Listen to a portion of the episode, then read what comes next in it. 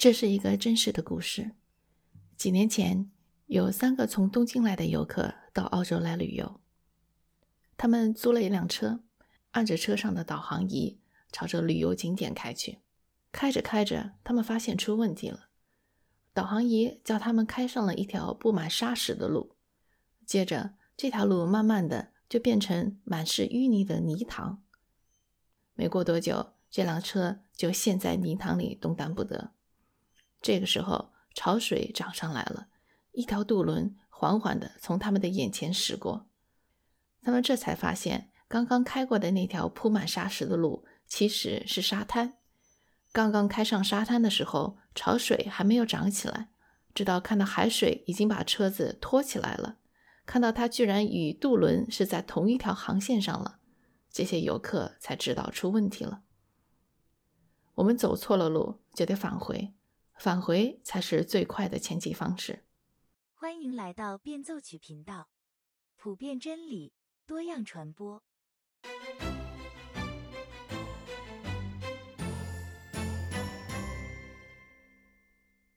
大家好，今天我们继续来分享返璞归真第一章的最后一部分。这个部分的标题叫做“我们有理由感到不安”。在上一章结束的时候，路易斯谈到。现在我们知道，在物质世界之外有一个人或者一个存在。有的听众可能这时候就会想说：“你这不就是变着法子来继续给我灌输宗教的洗脑吗？”如果有什么新的东西的话，我还打算听一听。搞了半天，不过就是老调重弹。在这里，路易斯很敏锐地捕捉到现代人的一大毛病。用他的话来说，就是时代势力症 （chronological snobbery）。在上一期的节目，约翰派伯牧师分享了他从路易斯那里学到的七个功课，其中第二个就是如何拒绝时代势力症的影响。那什么是时代势力症呢？就是不加批判的接受我们所处时代的精神氛围。简单的说，我们可以把它称为。思想上的喜新厌旧，科学不断的发展，技术不断的创新，这当然是好的。我想，现代人没有一个希望回到没有抽水马桶、没有自来水、没有冰箱的时代。特别是如果没有互联网的话，我想几乎百分之百的人都会抓狂。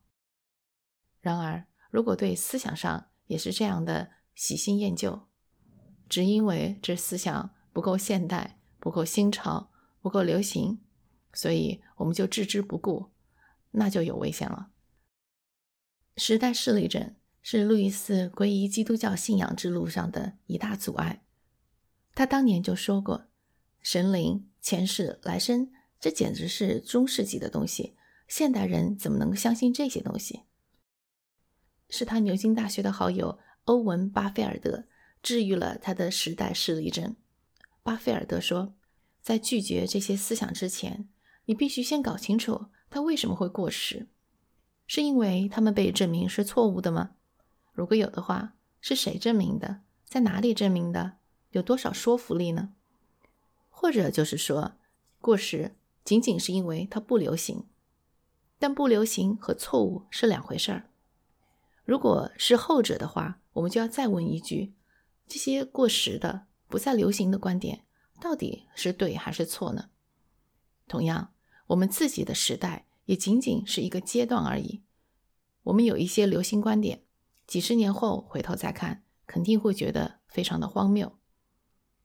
话说起来，这个时代势力症是人类的通病。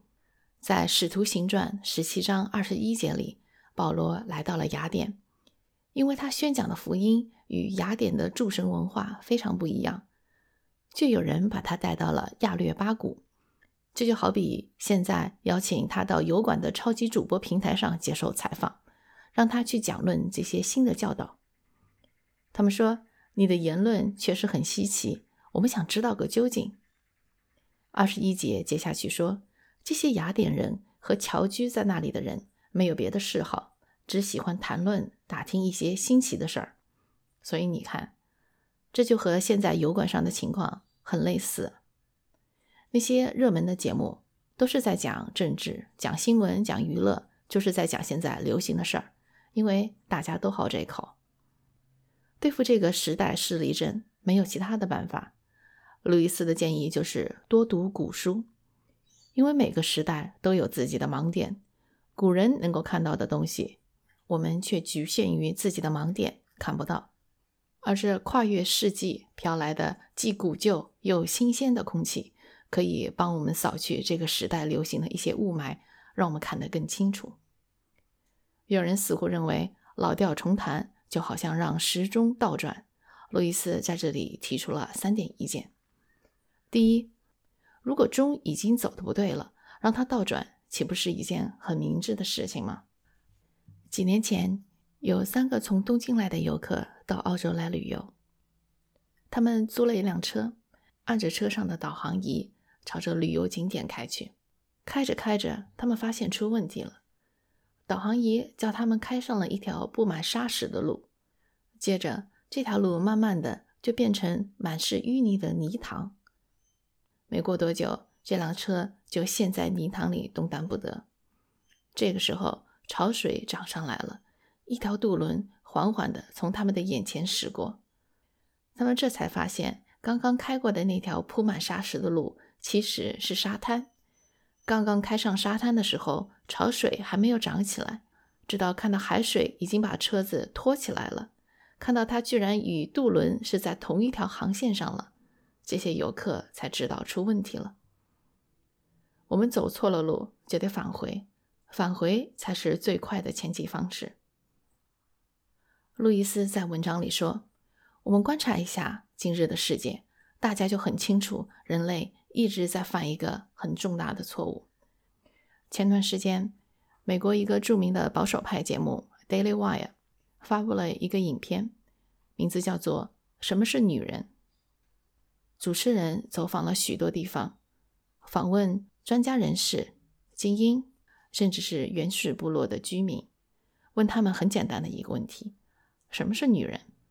如果一个原始部落的、从来没有受过教育的人都可以很干脆地告诉你什么是女人、什么是男人，而美国最高法院的大法官、精英中的精英都不能对“女人”这个词下定义的话，那我们真的错得很离谱了。我们走错了路，就得返回，返回才是最快的前进方式。就像那三个从东京来的游客，他们只有倒退回去。才能重新前进。接下去，路易斯继续说道：“其实我还没有讲到宗教里的神，更没有讲到基督教这门具体的宗教。前面几次的广播内容，只是不断的通过推理告诉大家有这么一个道德律，而在道德律后面有一股我们不了解的力量，或者可以说是一个存在。我们只要抬头看看广阔的山脉、浩瀚的星空。”都会不由自主地赞叹造物主的伟大，同时这个力量也很无情，因为宇宙是如此的危险恐怖，甚至冷酷无情。而这一点，任何在野外宿过营的人都知道。我们从自己内心的道德律也可以看出来，那个将道德律放在我们心里的这样一个存在，它本身是非常讲究公正、勇敢、诚实、正直这些品质的。也就是说，他是善的、善良的善。但是这个善，不是我们平常想象的那种迁就、心软、有同情心的神。因为他如果是一个心软的神，那他就不会造出这样一个丝毫不顾及我们感情的道德律。道德律铁面无私，即使是在我们最不方便的时候，还坚持让我们去做正确的事情，毫不介意这种选择会给我们带来多大的痛苦。危险和困难。再说了，我们如果把它想象成有同情心的神，那我们就把神人格化了。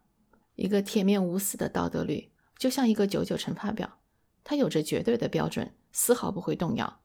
你能想象九九乘法表有同情心吗？如果你说九乘九等于八十的话，你觉得九九乘法表会挠挠头，然后说：“嗯，算了算了，你昨天没有睡好。”这次就放你过去吧，这当然是不可能的。所以啊，我们有铁面无私的道德律，这个道德律之后有一个不会姑息任何错误的，又是一个绝对善的力量，我们该怎么办呢？我们不能置之不理，因为一方面，我们希望有这样一个绝对正直的力量来主持正义，实行最后的审判，让天网恢恢，疏而不漏。不管坏人有多狡猾，即使他能够混过这个世界上法律的制裁，也终究逃不过这个主管宇宙一切事物的力量。然而另一方面，我们或多或少也犯过同样的错误，只是性质没有那么恶劣罢了。轮到我们自己的时候，我们就希望他给我们来个特赦，放过我们。其实啊，我们心里也非常清楚，如果他能够放过我们的话，那他就不可能是一个公平的、铁面无私的、绝对的善。我们就陷在这样一个困境当中：一方面期待一个不会收贿赂、不会腐败的绝对的公正的善；另一方面又知道，在这样的完全的善的面前。我们是站不住脚跟的。上帝是唯一的安慰，也是最大的恐惧。我们最需要的东西，也是我们最希望躲避的东西。他是我们唯一可能的盟友，我们又与他为敌。最后，路易斯说道：“他之所以以这么迂回的方式来进入主题，并不是在耍花招，而是在帮助我们看清自己的真实处境，因为。”我们如果不面对现实，不认为自己违反了道德律，不认为自己大大的冒犯了那个把道德律放在我们心里的那个力量，那么基督教对我们就毫无意义。人只有病了才会听医生的话，同样，我们也只有走投无路、近乎绝望的时候，才会懂得基督徒所讲的道理。对人所陷入的困境，各家都有自己的说法。但是，只有基督教才能够给出与现实最贴切的解释。他告诉我们，我们从哪里来，要到哪里去，在这个期间，我们应该做什么。他又告诉我们，人为什么对道德律后面的那个力量又爱又恨？为什么上帝既是道德律后面的那个力量，又是一个人？为什么你我都无法满足道德律的要求，都冒犯了道德律后面的那个上帝？更重要的是，他告诉我们，上帝如何降卑到人间，帮我们满足了道德律的要求，让我们脱离上帝的愤怒。这些都不是轻松的话题。然而，对一个病入膏肓的癌症患者来说，他只有知道了自己病情有多严重，才有可能下狠心配合医生接受痛苦的化疗，挽救自己的生命。基督教最终是能给人带来一种无法描述的安慰，但这种安慰是建立在绝望的基础上的。这种绝望来自于知道真相，知道自己不管怎么做，不管做得多好，都逃不过神的审判。追求真理才有可能得到安慰。如果仅仅是寻求安慰的话，那么到头来既得不到安慰，也得不到真理。就像二战时开战之前。英国和许多欧洲国家一昧地想维持和平，避免战争。他们希望与希特勒能够讨论出一种和平共处的方案。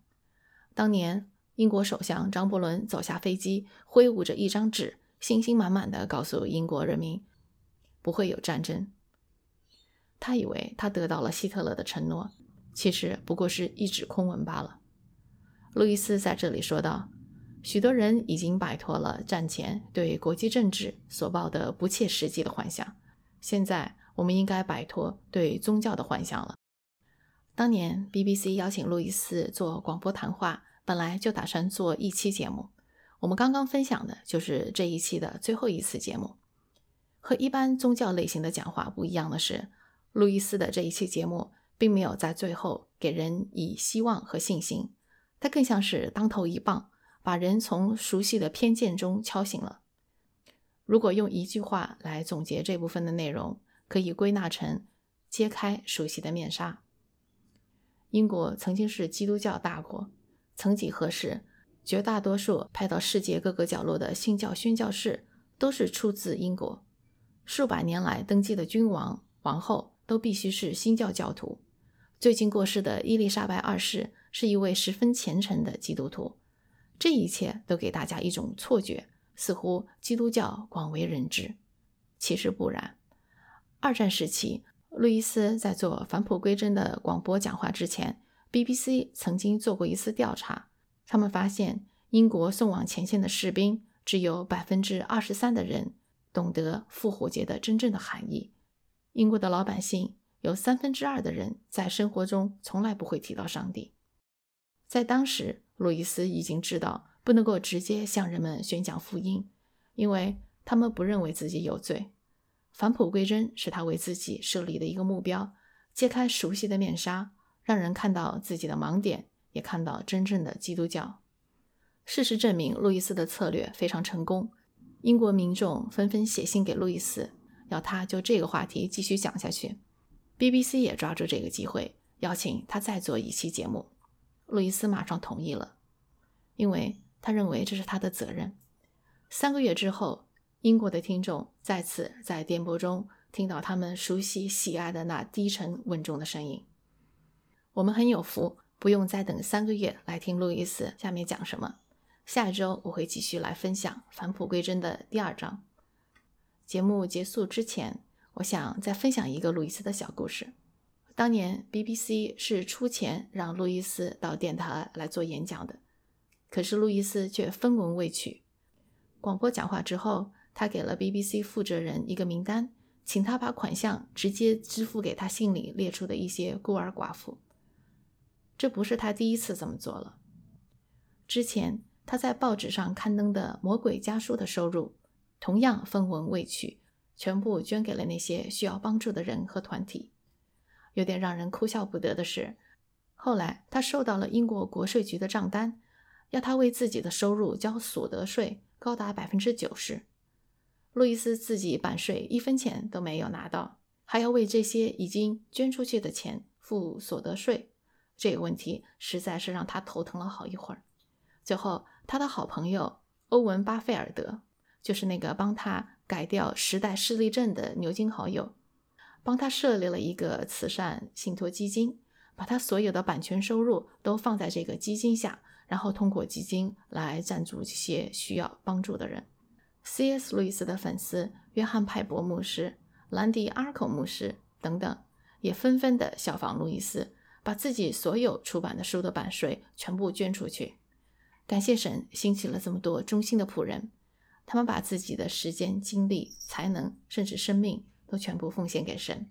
我也希望能够通过这样的共读和分享，让我们爱神的心更加火热。好了，这一期的节目就到此结束了，我们下期再见。